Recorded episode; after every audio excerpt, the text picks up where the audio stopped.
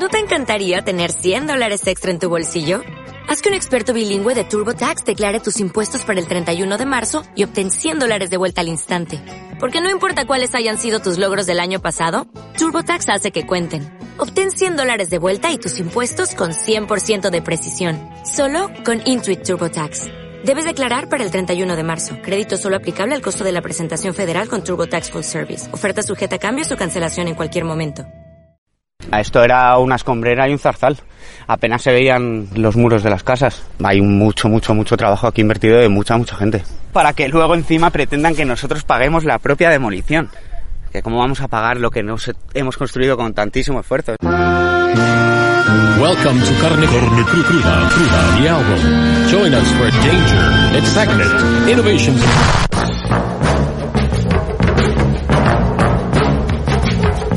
Llevábamos mucho tiempo queriendo visitar Fraguas.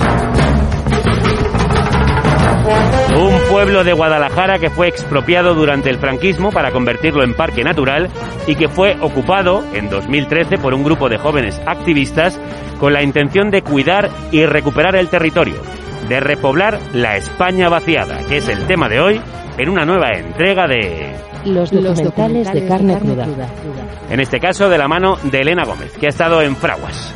Muchas han sido las dificultades y vicisitudes para sacar adelante esa ocupación que ha chocado una y otra vez con la administración pública. En diciembre del año pasado, la Junta de Castilla-La Mancha les dio 10 días para que desalojaran y poder así proceder al derrumbe de las casas. El plazo para abandonar Fraguas acababa el día 23 de diciembre. De momento, no se ha ejecutado. Hemos querido comenzar el año con ellos y con ellas, con quienes se salen del camino para apostar por un proyecto colectivo autosuficiente y autogestionado como el nuestro, que tú haces posible dando trabajo al mejor equipo de la radio formado por Eva López, Pat Galeana, Marta González, Álvaro Vega, Celtia Tabeallo, Pepe Macías, Violeta Muñoz, Rocío Gómez, Ray Sánchez, Elena Gómez y Javier Gallego. Crudo. Estos, estos árboles de ahí son saúcos que estaban dentro de las casas y como también es raro que haya tantos saúcos juntos en un mismo sitio, pensábamos que si íbamos a reconstruir las casas nos íbamos a quedar sin saúcos. Entonces pues los hemos puesto ahí, los vamos poniendo ahí, si vamos reconstruyendo casas pues las, los sacamos de la casa y los replantamos en otros sitios. Los saucos habitaban las casas derrumbadas en Fraguas, hasta que unos jóvenes las reconstruyeron. Cuando recibieron esta nueva amenaza de desalojo, nuestra compañera Elena Gómez se acercó hasta allí. Elena, crudos días, feliz Cru- año. Crudos días, feliz año. ¿Qué es Fraguas Revive y dónde se encuentra? Es un proyecto de ocupación rural comunitario en el Parque Nacional de la Sierra Norte de Guadalajara. Se llega a través de una pista forestal con buenos socavones. Allí me recibió Lalo, uno de los jóvenes que en 2013 decidieron reconstruir las casas de este pueblo y asentarse. Más o menos se, se va reutilizando todo. El barro para revocar, mira, por ejemplo, esa caseta de ahí, que es donde tenemos las baterías de las placas solares. ¿Cómo ha sido lo de poner las placas solares? Nada, muy fácil. Todos la- los asuntos técnicos eh, se hacen con voluntad, se hace todo bien. Además de las placas solares, tienen un molino eólico con los que alimentan congelador, nevera, lavadoras. Para cocinar usan leña o gas y cuentan con un generador por si acaso. Sí, porque al principio cuando llegamos aquí nadie sabía casi de nada, entonces con ganas de hacer las cosas, con ilusión y tal, pues aprendes a hacer todo. Pues hemos hecho aquí un máster de vida rural por ilusión y por también un poco porque no tenemos ni enduro, entonces pues si no lo haces tú pues no lo haces. Y bueno, yo qué sé, pues mira. ¿Por qué esto- escogieron este lugar? Por sus buenas condiciones de clima, cultivo y el acceso al agua. Y luego además pensábamos que siendo de la administración, que siendo propiedad pública, aunque no nos habían dado el permiso expreso al principio, pensábamos que podrían dar su brazo a torcer y no ponernos problemas, igual que no han puesto problemas en un montón de proyectos que se llevan a cabo en el Pirineo.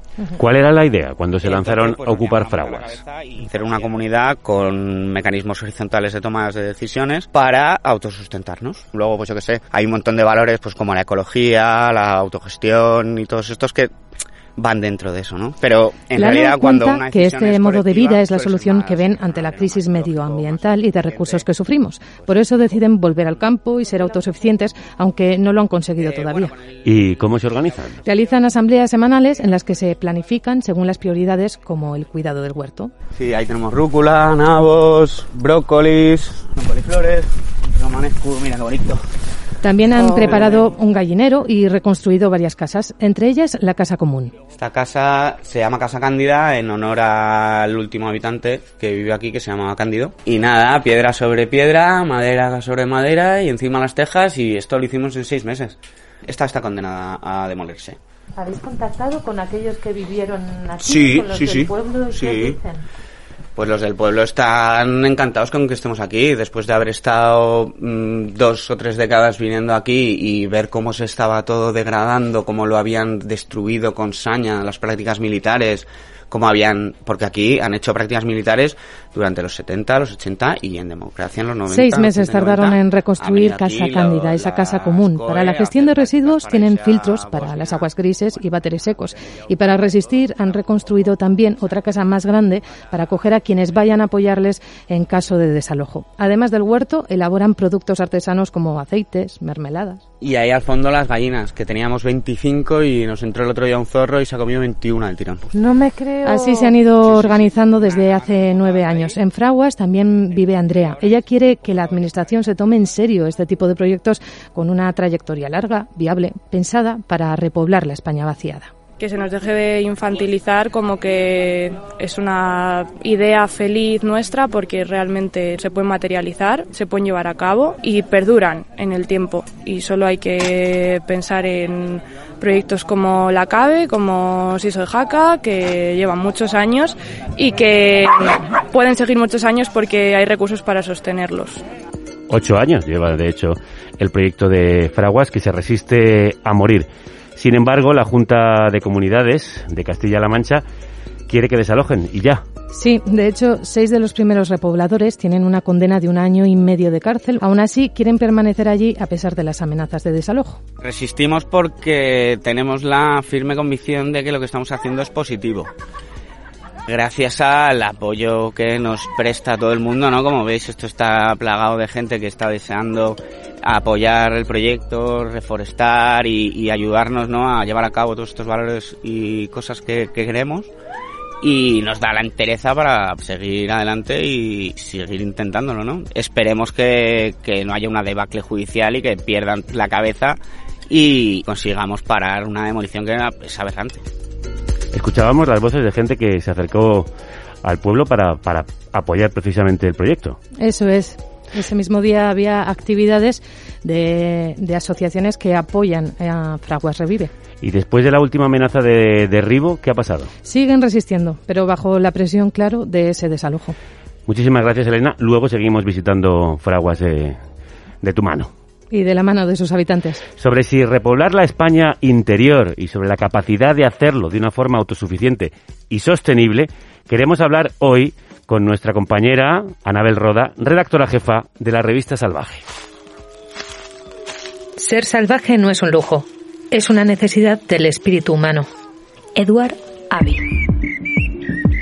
Salvaje. La revista que tira al monte. Hoy unimos nuestros documentales a los monográficos que hacemos con la revista rural de cabecera en esta carnicería. Anabel, crudos días. Crudos días, Javier. ¿Es rehabilitar los pueblos compatible con la naturaleza? Ante tu pregunta también nos la planteamos en Salvaje, en el reportaje que escribió sobre el caso de Fraguas que hoy nos ocupa la periodista Natalia Quiroga, titulado Ocupar los montes o cuidar los montes. A través del caso de Fraguas indaga en el dilema que se da entre el intento de repoblar un resquicio de la España vaciada y los que opinan que un espacio protegido y un monte de utilidad pública no es un sitio donde establecerse ni del cual haya necesidad de repoblar. Y Anabel, ¿se puede repoblar la España vaciada con proyectos como el de Fraguas, que es autosuficiente y sostenible? Revertir un fenómeno como el de la despoblación, que lleva décadas, por no decir siglos, expulsando a la gente del campo, no se puede solventar solamente con proyectos como el de Fraguas, de gente procedente de las ciudades que se va al campo. Pero sí que es ejemplo de ese creciente interés por la vida rural y que además cuestiona abiertamente el modelo de desarrollo actual. Sí, un modelo de desarrollo que vació pueblos, pero no pudo borrar la memoria de aquellos vecinos y vecinas y sus descendientes que dejaron atrás no solo sus casas, sino sus vidas. Así es, Fraguas es uno de esos tantos pueblos expropiados del interior del país y algunos de sus antiguos vecinos siguen acudiendo sin falta cada año para poner flores en el antiguo cementerio. Cuando se produjo el encuentro entre los antiguos pobladores y el grupo de jóvenes reconstruyendo las ruinas, nadie sintió que les usurpaban de nuevo las casas, más bien todo lo contrario. Muchos de estos vecinos y vecinas han apoyado desde el principio el proyecto de los ocupas de Fraguas. Fraguas es un ejemplo de cómo la Administración no apoya este tipo de repoblaciones. Elena, ¿cuáles son los problemas jurídicos que afronta Fraguas Revive? Para entender la problemática de este caso nos tenemos que remontar a los años 60. Es entonces cuando durante el franquismo expropian el pueblo y utilizan la zona como vivero. En la década de los 60 empezaron un programa de repoblación forzosa de pinos y eh, les hicieron firmar con trampas estas repoblaciones. Entonces, ¿qué pasó? Que cuando empezaron a poner los pinos, les prohibieron pastar con sus ovejas les quitan la escuela, les quitan el médico. En el año 68 se va el último habitante, Benito. Desde entonces han utilizado el pueblo para prácticas militares, lo que acabó destruyendo las casas. Que además hicieron trampas porque para hacer una expropiación de un casco urbano de un pueblo hace falta un expediente de extrema necesidad que justifique esa expropiación. En el caso de Fraguas no es como los pantanos que han hecho por ahí, que sí que existían estos expedientes. Aquí la trampa que hacen es inscribirlo en el registro de la propiedad como el paraje conocido como Fraguas. Y de esta manera pierde el título de casco urbano. Con eso surfean la ley que dice lo que os decía antes, ¿no? Que son inembargables, inexpropiables, inalienables e imprescriptibles. Con lo cual, bueno, la Junta a día de hoy, al ser imprescriptible, debería revertir todas esas expropiaciones y devolverles el título de pueblos, no solo a Fraguas, sino a mogollón de pueblos que hay. Incluso deberían devolverle la propiedad a sus legítimos dueños.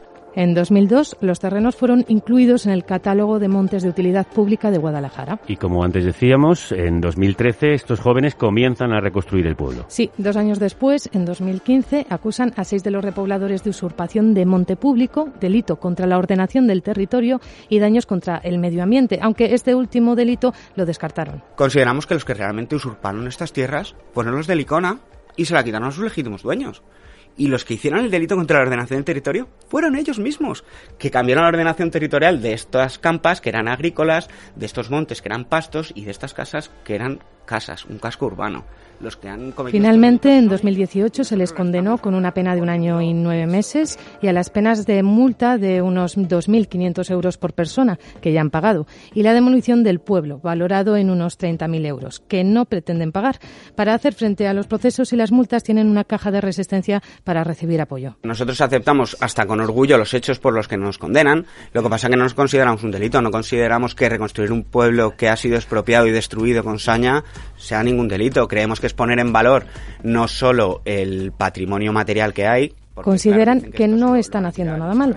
¿Y no es posible un acuerdo? En 2019 llegaron a un acuerdo con la Junta de Castilla-La Mancha, pero el juez no admitió el acuerdo entre las partes porque llegaba demasiado tarde al ya existir una sentencia firme. Entonces, ¿se va a proceder al derribo? En principio están a la espera de un informe. Desde el CSIC, el Instituto de Ciencias del Patrimonio, se solicitó la paralización del derribo del pueblo y están pendientes de un informe que determine el valor patrimonial de Faraguas. Pero suman otra causa abierta contra otras siete personas.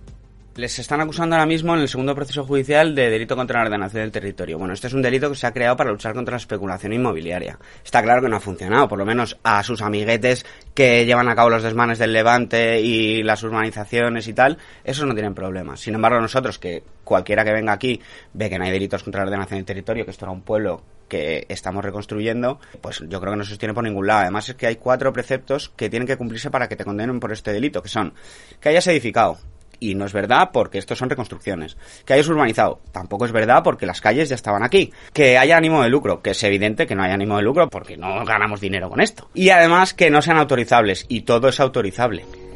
Entre las personas que afrontan este segundo proceso se encuentra Leo. Él no es habitante, pero apoya el proyecto. Yo cuando vengo a formar parte del proyecto ya había eh, el primer proceso, ¿no? Entonces ya era más o menos consciente de las artimañas que van utilizando la Junta, ¿no? Para no permitir que sí que se recuperen zonas que han sido expropiadas, ¿no? no me pilla de sorpresa, pero sí que tengo como esa rabia de hay bastante injusticia y bastante desnivel en cuanto a las personas. Detrás de esta persecución judicial de la que nos hablan Leo y Lalo, temen que estén algunos intereses sobre la zona. Hay como muchas concesiones, ¿no? Tiene muchos usos. Pues hay una concesión ganadera, hay una concesión apícola, hay una concesión de madera, hay una concesión de caza todo eso es autorizable y está permitido. Incluso es autorizable dentro del parque natural que se hagan prácticas militares utilizando explosivos. Sin embargo, está prohibido que hagas un núcleo de población. Anabel, has podido hablar con la otra parte implicada, con la Junta de Castilla-La Mancha, con su delegado provincial de Desarrollo Sostenible en Guadalajara, José Luis Tenorio. ¿Cuál es su visión ante la última comunicación de desalojo?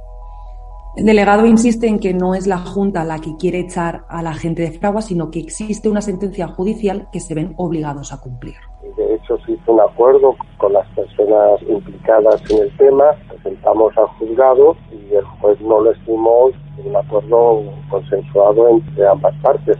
Eh, ¿Saben cuándo desalojarán? No sabe concretarme una fecha y admite que la resolución de aviso de desalojo enviada en diciembre está pendiente de una nueva resolución. En cambio, sí que insistió en que el derrumbe se llevaría a cabo de acuerdo a estudios arqueológicos realizados por técnicos competentes y respetando el valor patrimonial que tenían las edificaciones originarias. ¿Y si hubo voluntad para un acuerdo en su momento, no puede eh, la Junta abrir otras vías? Estamos abiertos a cualquier día, pero como verás el juzgado nos ha cerrado las vías posibles, no se nos ha presentado otras vías y además el juzgado cuando nos dio su opinión sobre ese acuerdo nos lo puso bien claro que nuestra obligación era cumplir la sentencia del 2018. El delegado insiste en que no tienen más salida que cumplir la sentencia y que hay otros pueblos donde establecerse en la zona.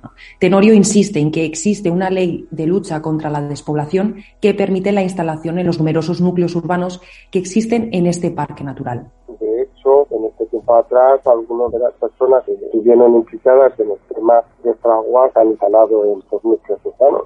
Pues como decía el delegado, estos núcleos urbanos donde eh, menciona que se han instalado personas procedentes de fraguas son núcleos como Umbralejo, Matallana o La Vereda que están dentro del Parque Natural de la Sierra Norte y que se han restaurado y se ha permitido vivir a través de cesiones con arrendamiento. Sin embargo, no se ha dado esa opción a fraguas. ¿Y por qué esta diferencia?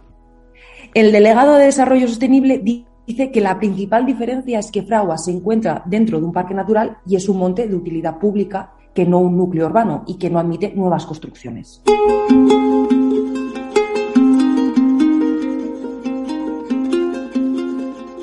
En marzo de 2011 se declaraba Parque Natural la Sierra Norte de Guadalajara, que abarca una extensión de 117.898 hectáreas, más una zona periférica de protección de 6.708 hectáreas, donde se encuentran los 43 núcleos urbanos y donde se ubica también Fraguas. Con la declaración de este espacio natural protegido se busca garantizar la conservación del entorno natural. Sin embargo, se permiten actividades económicas como la caza o la extracción de madera. Hay que diferenciar entre lo que recoge dicha normativa y lo que no recoge dentro de lo que es parque natural actividad urbanística de construcción. El parque no recoge la actividad urbanística de construcción, aunque desde Fragua Revives señalan que ellos solo han reconstruido.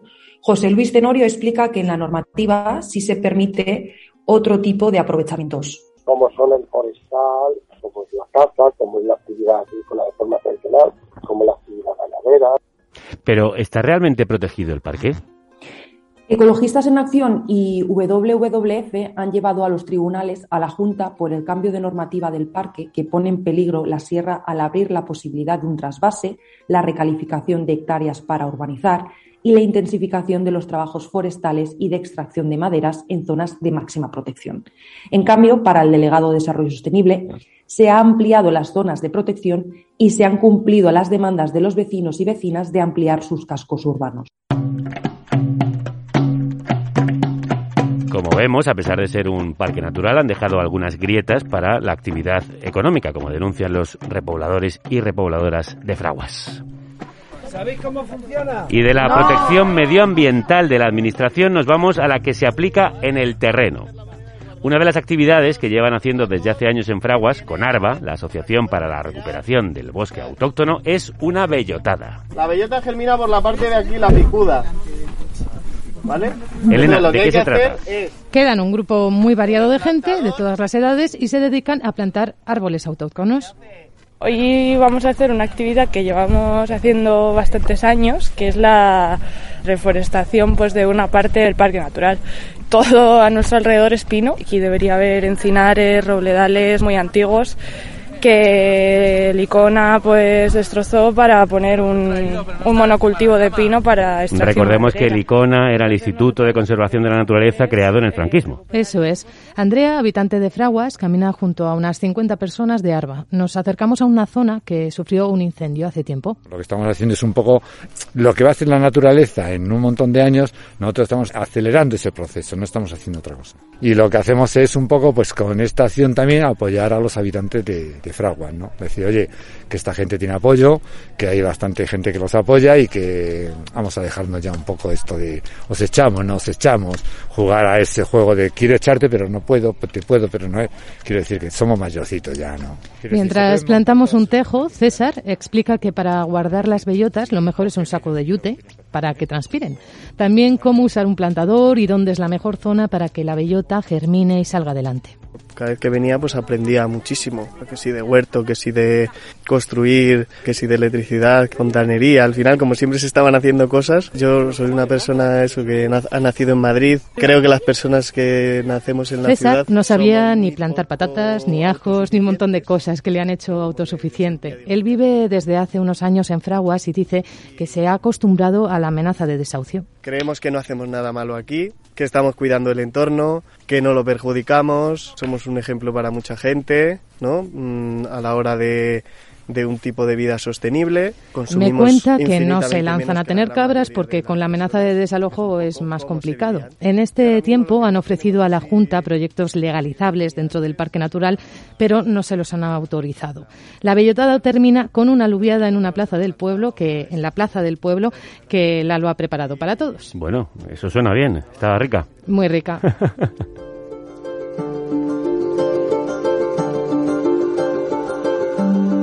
Anabel, uno de los objetivos de Fraguas Revive es la convivencia respetuosa con el medio ambiente. Y a pesar de que la condena por daños medioambientales se les retiró, el que Fraguas esté ubicado en un parque natural conduce a preguntarse si rehabilitar los pueblos en espacios protegidos es compatible con el respeto a la naturaleza. Pues para dar respuesta a esta pregunta hemos invitado a José Prenda, que es catedrático de zoología y director del máster oficial en conservación de la biodiversidad de la Universidad de Huelva. José Crudos Díaz. Buenos días, buenos días, crudos días. ¿Se puede repoblar pueblos en espacios protegidos sin dañar el entorno natural?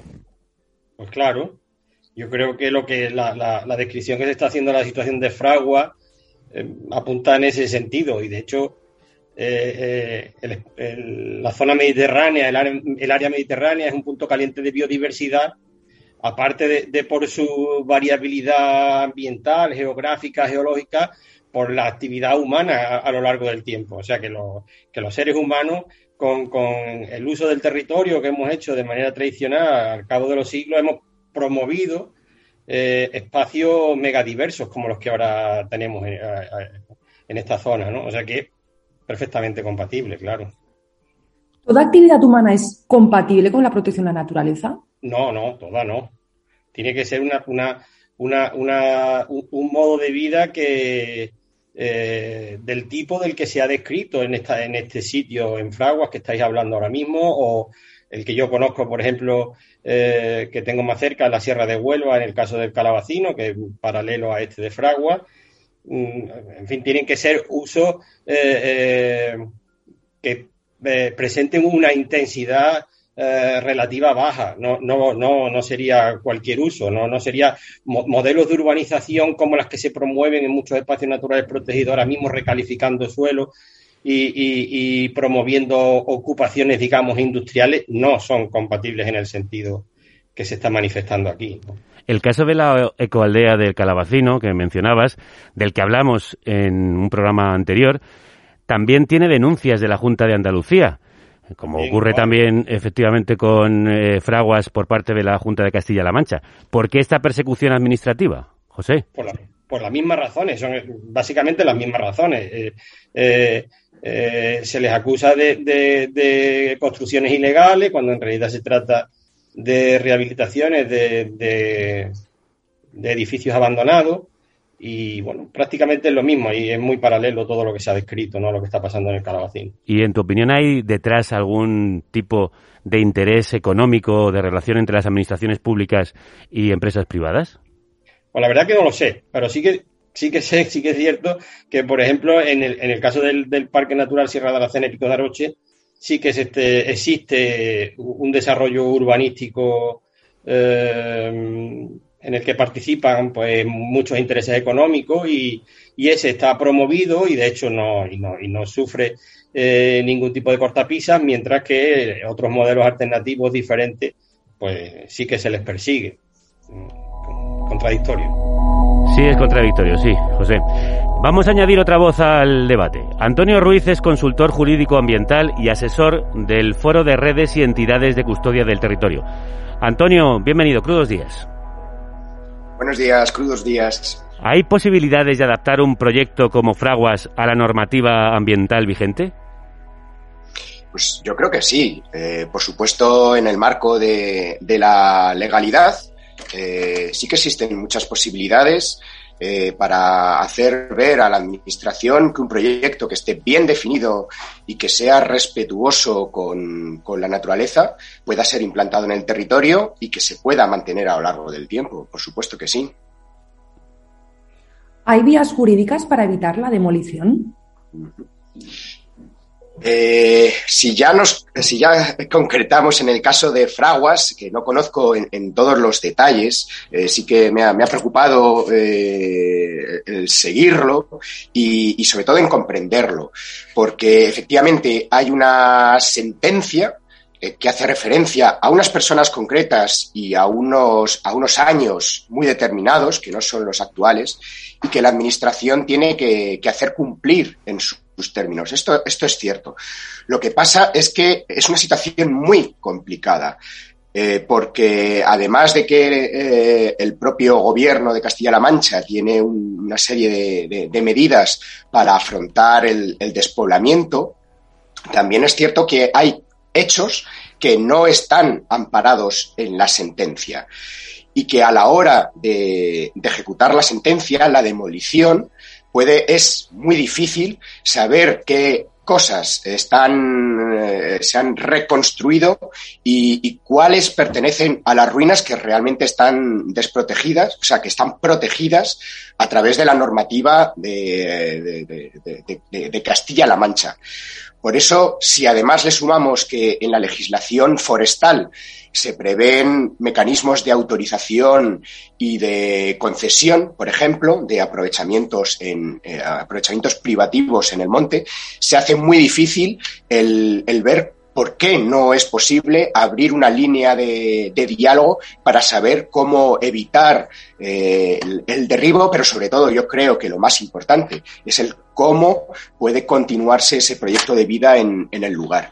Y es que precisamente en, eh, otros lugares que, ya habéis citado en el programa, eh, pero tengo muy, muy, cercano el, caso de, la Asociación Artiborain en, en Huesca, en Aragón. Sí que, allí eh, tres pueblos, eh, eh, Artosilla, Ibort y Aineto, también estaban dentro de un monte de utilidad pública, tuvieron problemas, pero eh, estamos hablando de hace 30 años. Es un proyecto que se ha ido manteniendo a través de todo este tiempo, ha ido generando una imagen de, confianza y al final eh, han conseguido la desclasificación del monte de utilidad pública y también el que deje de considerarse dominio público. Eh, entonces, lo, que se ha ido permitiendo antes de, conseguir esta desclasificación es eh, tener autorizaciones, tener un, marco eh, que permitía la ocupación y sometida a un pliego de condiciones que permitían el poblamiento y los usos en, en la zona aledaña. Entonces, sí que existen estos mecanismos sí que sería posible el, poder respetar evidentemente tanto la sentencia como el ordenamiento jurídico, pero es que al final es una situación tan complicada que yo creo que es muy oportuno un proceso de mediación donde las partes eh, puedan eh, generar una comunicación muchísimo más fluida, que la Administración pueda eh, también eh, mostrar cuáles son los límites que tiene a la hora de, aplicar la normativa y que eh, los pobladores de, de, Fraguas también puedan hacer ver cuál es la, el, el, recorrido a corto y medio plazo de, de este, este proceso de, poblamiento.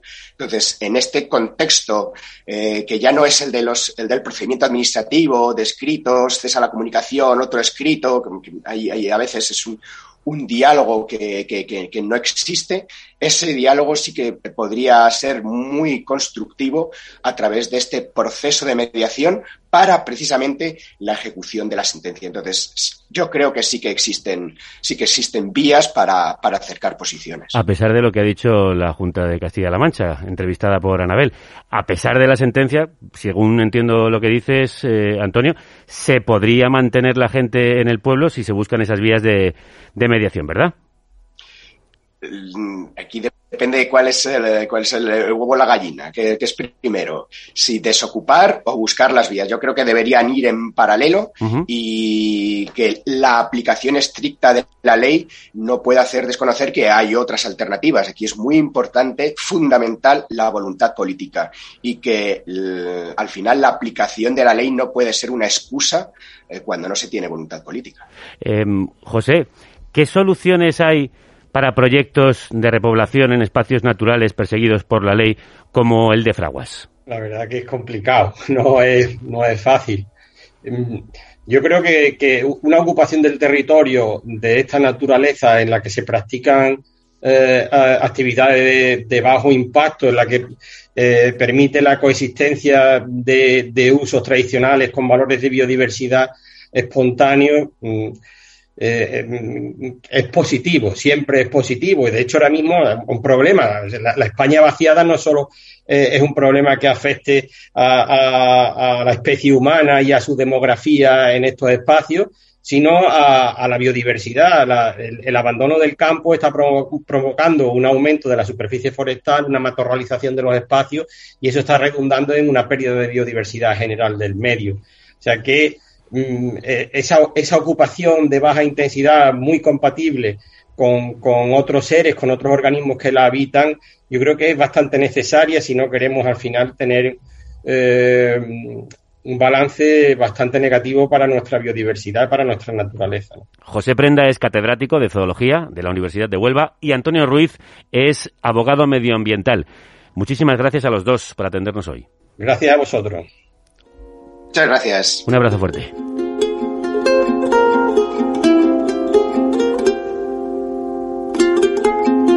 Fraguas además ha servido como ejemplo para otras iniciativas, Elena.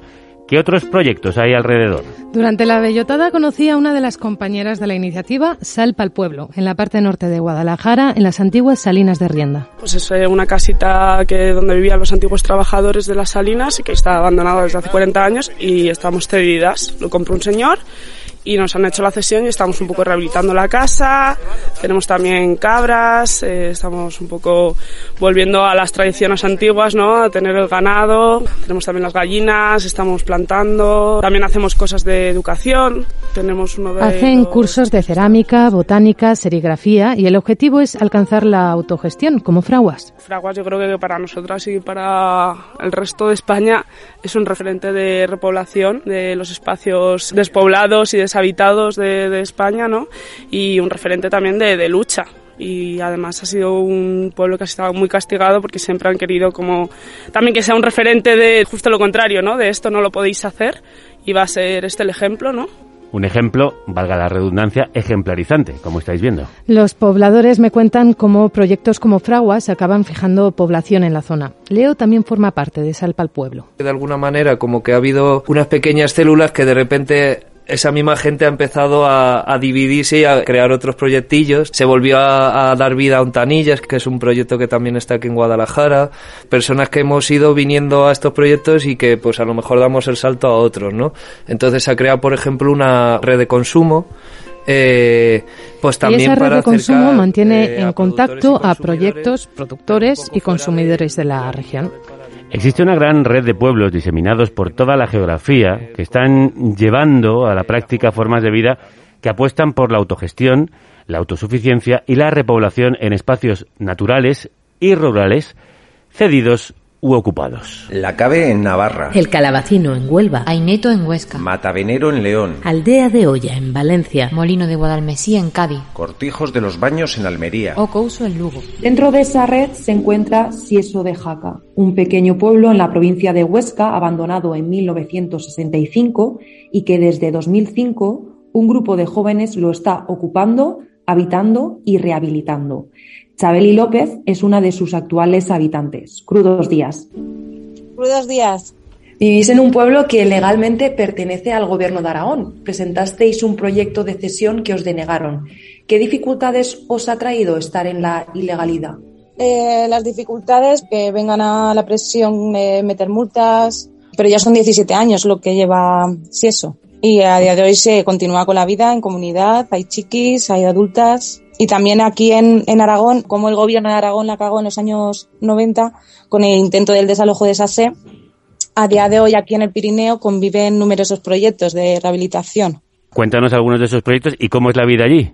La vida aquí, pues en el campo, ¿no? Pues estar en contacto con la tierra, el organizarse, el autogobernarse, sí, pues eh, reunirnos, eh, llegar a consensos entre todas, que vayan pasando, ¿no? Los días, el estar aquí como una familia, momentos más complicados, intensidades, cada una venimos ¿no? con nuestra mochila de piedras y nos vamos acompañando y aquí estamos. Chabeli, lleváis más de 10 años en este proyecto de repoblación rural. ¿Cómo ha sido el proceso y cómo valoras el resultado como actual habitante de Sieso?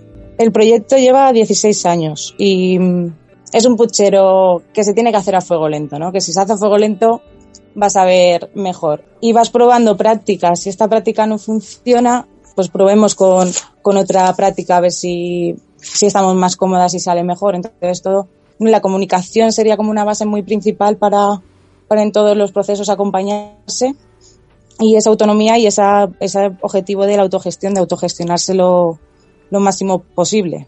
Como estamos contando, Fraguas es un ejemplo y su condena puede afectar a otros pueblos en la misma situación. Somos un poco la punta de lanza de este movimiento neorural que hay, ¿no? De, de vuelta al, al campo y, y, que no sé si so, seríamos como los primeros en caer, ¿no? Y, y luego irían a por, a por otros proyectos que están en, en situación similar.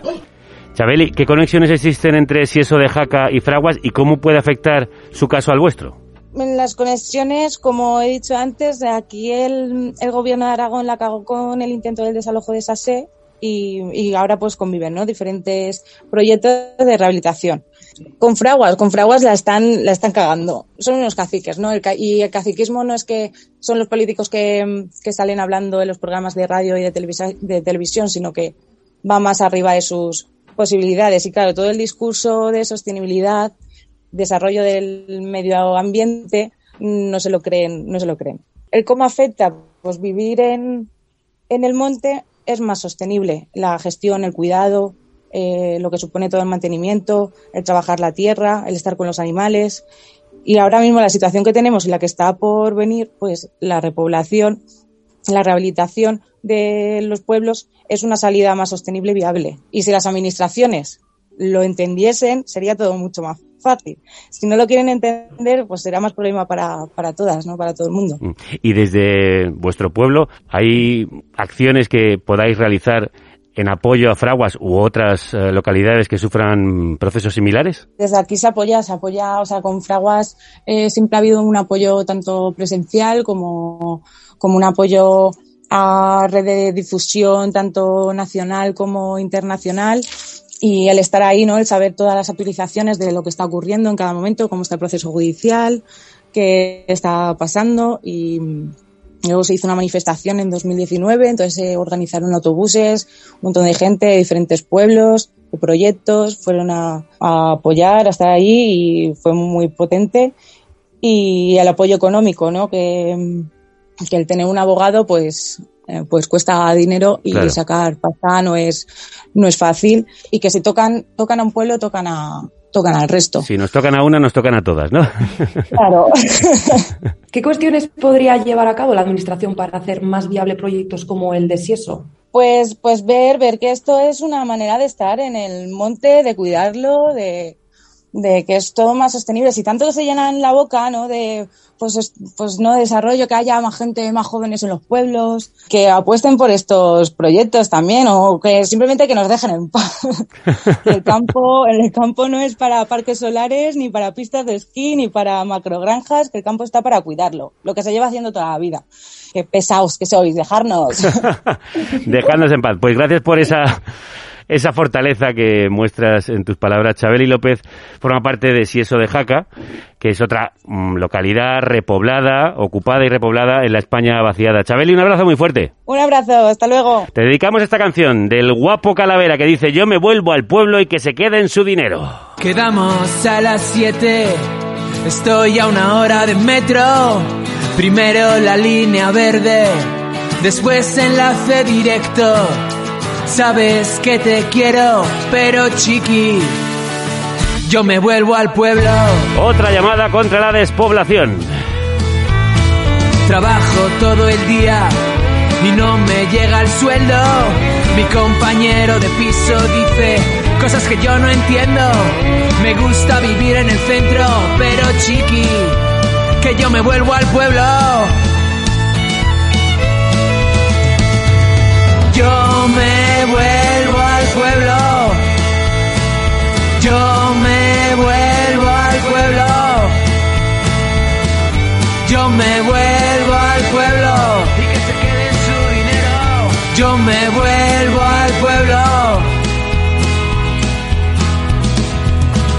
Allí dejé a mis amigos, allí dejé lo mejor, allí donde están los míos y mi corazón. Me perdí entre tanto atasco, me perdí entre tanto claxon, entre tantas luces y sus destellos. Sabes que te quiero, pero chiqui.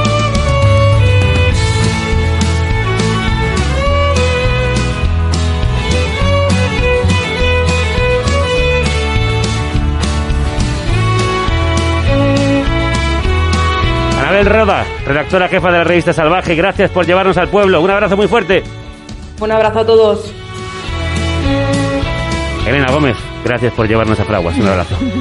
Gracias a ellos por acogernos allí. Un abrazo ellas. muy fuerte, sí, a ellos y a ellas. Quedamos a las 7, estoy a una hora de metro. Primero la línea verde, después enlace directo. Sabes que te quiero, pero chiqui, yo me vuelvo al pueblo. Yo me vuelvo al pueblo. Yo me vuelvo al pueblo. Yo me vuelvo al pueblo. Y que se quede su dinero. Yo me vuelvo al pueblo.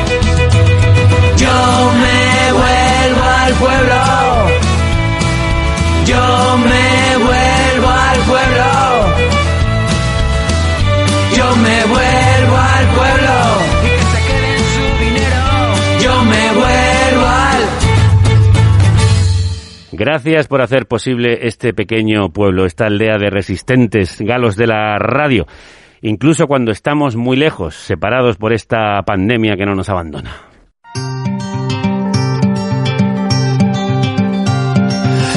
Este año nos hemos acostumbrado a estar más en vilo, A no hacer planes. A vivir al día. a tener más dudas que certezas. A llamarnos más. A preguntar. ¿Cómo estás? Y pararnos a escuchar la respuesta. A estar pendientes unos de otros. a depender de los demás. Y depender de unidos.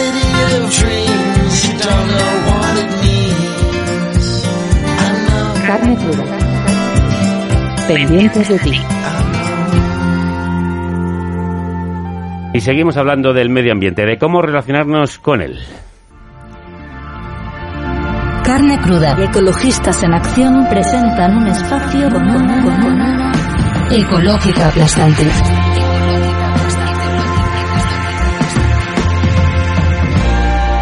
África, crudos días. Feliz año. Crudos días igualmente, Javier. Bueno, no sé si es porque arrancamos el año, pero hoy traes mucha tranquilidad. Las gaviotas, el sonido del mar. Sí, ¿verdad? ¿Has visto la paz mental que produce el mar estar aquí, Mm. en este bote que simbólicamente he traído al estudio? Muy bien. relajante y hasta poético. Desde luego, desde luego. Aunque presiento que toda esta poesía se nos va a ir al garete a golpe de ecológica aplastante. Igual tanto como al garete, ¿no? Pero sí vamos a hablar de lo que perdemos si no cuidamos esto que tenemos bajo esta especie de bote virtual en el que estamos navegando hoy. Imagino que con esto que tenemos bajo el bote te refieres al mar y todo lo que habita en él. Eso es. Hoy hablamos de pesca, pero sobre todo del impacto en el medio ambiente que tiene la regulación o la no regulación de la pesca.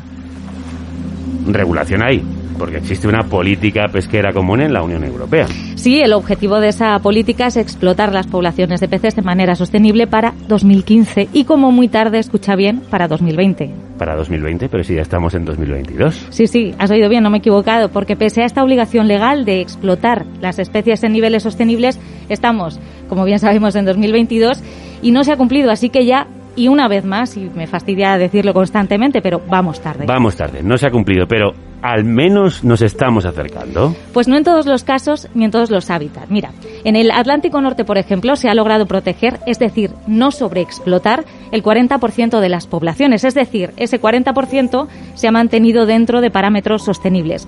Pero la situación en el Mediterráneo es más desastrosa porque solo el 17% de los stocks están en buen estado. Vamos a ver, me dices que más de la mitad de las poblaciones de peces, más de la mitad, están sobreexplotadas. Sí, pero estamos hablando de las poblaciones de las que tenemos datos que no son todas. Se han evaluado 42 en el Atlántico Norte y 35 en el Mediterráneo. Quiero comentarte esto porque uno de los grandes problemas de la gestión pesquera es que hay una enorme falta de datos, hay falta de control y también de vigilancia. O sea que la cuestión podría ser aún peor, podrían ser aún más casos. Eso es. Al margen de los datos, me gustaría que me expliques por qué es tan importante salvaguardar las especies marinas. Mira, pues sobre el impacto que tienen en el medio ambiente estas prácticas pesqueras destructivas de las que estamos hablando. Hemos hablado también con Andrea Ripoll, ella es miembro de SISAT Risk, de Mares en Riesgo, y esto es lo que nos ha contado. Lo hemos visto estas navidades con la nueva película Don't Look Up. La ciencia es clara y en el tema de la pesca dice que esta ha sido la principal causa de pérdida de biodiversidad marina durante los últimos 40 años. Ahora también se sabe que la sobrepesca y las prácticas pesqueras destructivas afectan de forma crítica la capacidad de los ecosistemas marinos a mitigar el cambio climático, lo cual es extremadamente preocupante porque el océano también es considerado clave para ganar esta lucha. Pues como dice Andrea, la ciencia ya ha avisado de que es como si ese meteorito se acercase, como en la película de Adam McKay tan de moda estas navidades. Sí. Y el océano es clave para mitigar ese cambio climático y que con la pesca destructiva lo que hacemos es cargarnos un recurso fundamental capaz de ayudarnos.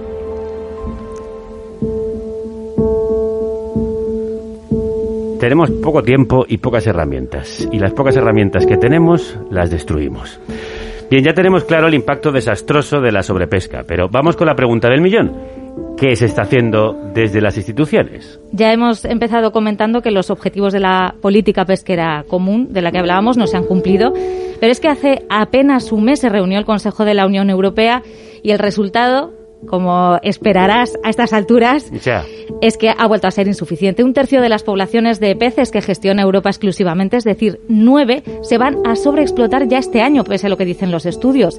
Entre ellas está, por ejemplo, la merluza del sur, que, como sabes, es una especie emblemática en nuestro país. Sí, sí, lo es. Y una vez más, desde la política no se está remando, nunca mejor dicho, a favor.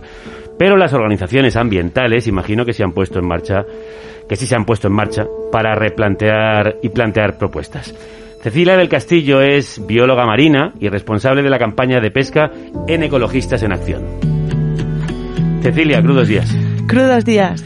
A ver, ¿cómo estáis trabajando las organizaciones para que ese marco legislativo se acerque a esa pesca sostenible? Sí, desde el Gobierno de España se está elaborando la nueva ley de pesca, eh, la Ley de Pesca Sostenible e Investigación Pesquera, que quieren aprobar para 2022. Pero tal y como está el borrador, y si no mejora, lo único que va a tener de sostenible va a ser el título.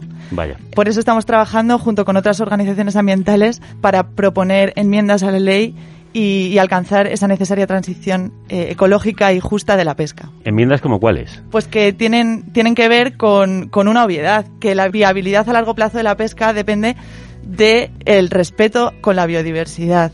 Pero no solo de las especies que consumimos, sino de todo el ecosistema en su conjunto, ya que sabemos que está interconectado. ¿Y esto lo incluye la ley?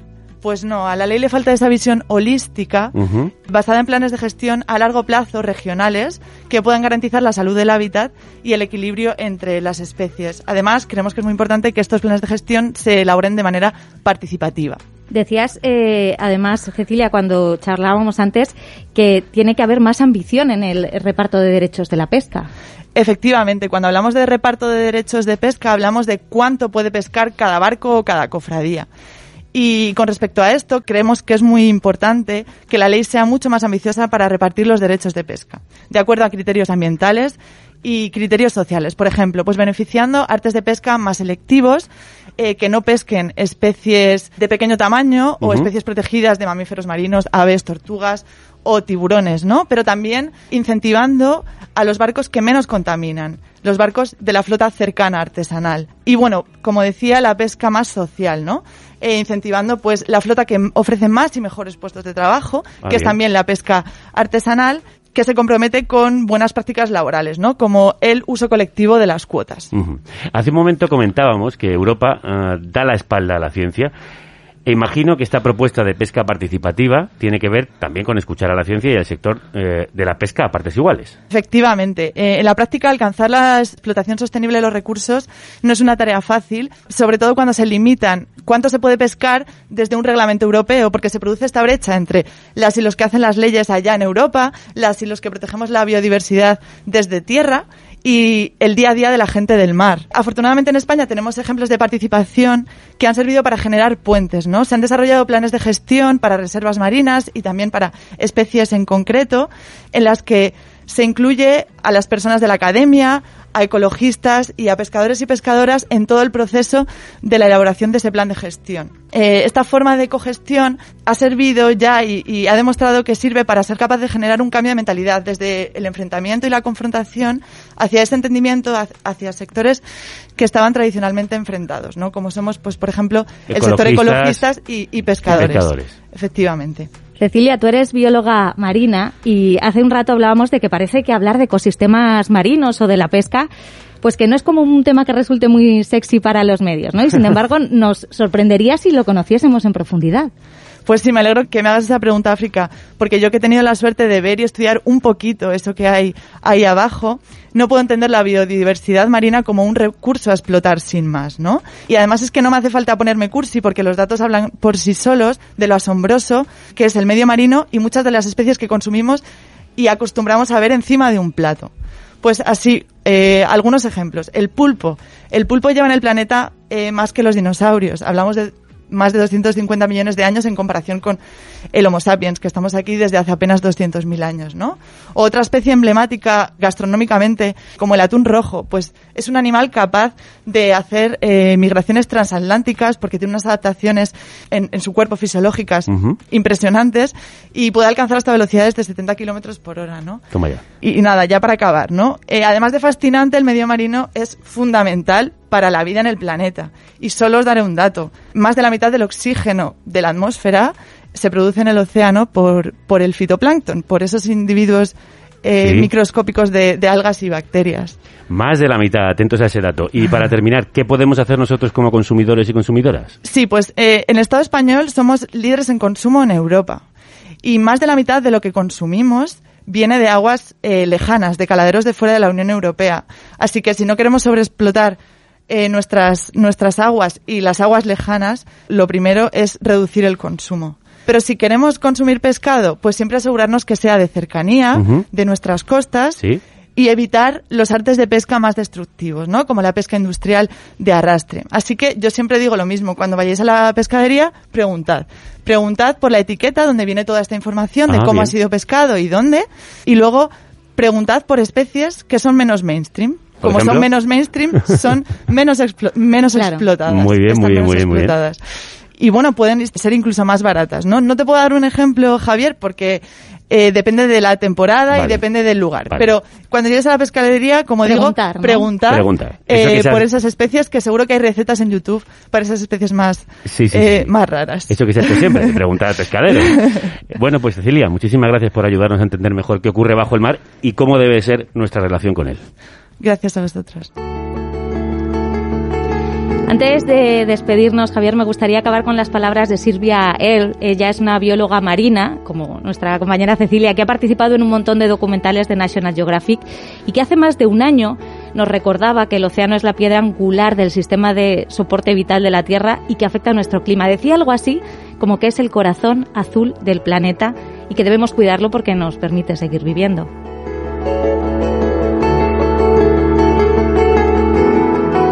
Y además de regalarnos las palabras de Sylvia Earle, hoy nos despides ni más ni menos con un grupazo, a mí me encantan, los Waterboys y su Fisherman Blues. A mí me encantan también. Y hoy nos vamos con este blues del pescador, claro que sí, que tan famoso hizo esta banda hace más de 30 años. África, muchísimas gracias. Gracias a ti. Waterboys.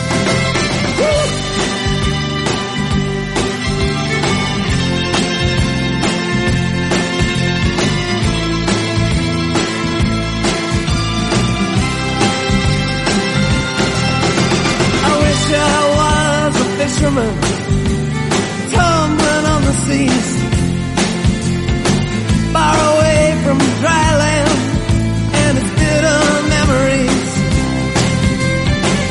casting out my sweet life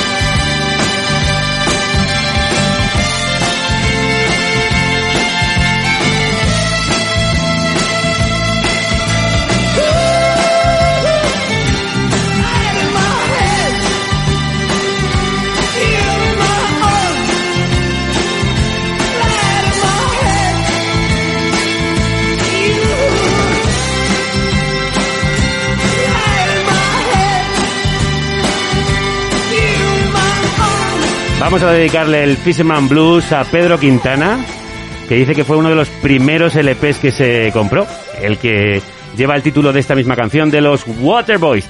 Mañana volvemos con un programazo muy necesario, creo, sobre la atención primaria y cómo está de colapsada en esta sexta ola de la variante Omicron del virus. Hasta entonces, que la radio os acompañe. Oye, no te vayas todavía. Tengo algo que decirte. No te olvides de recomendar el programa o difundirlo en tus redes si te ha gustado. Y si puedes, ayuda a hacerlo posible en carnecruda.es. Hala, ya puedes irte. Gracias.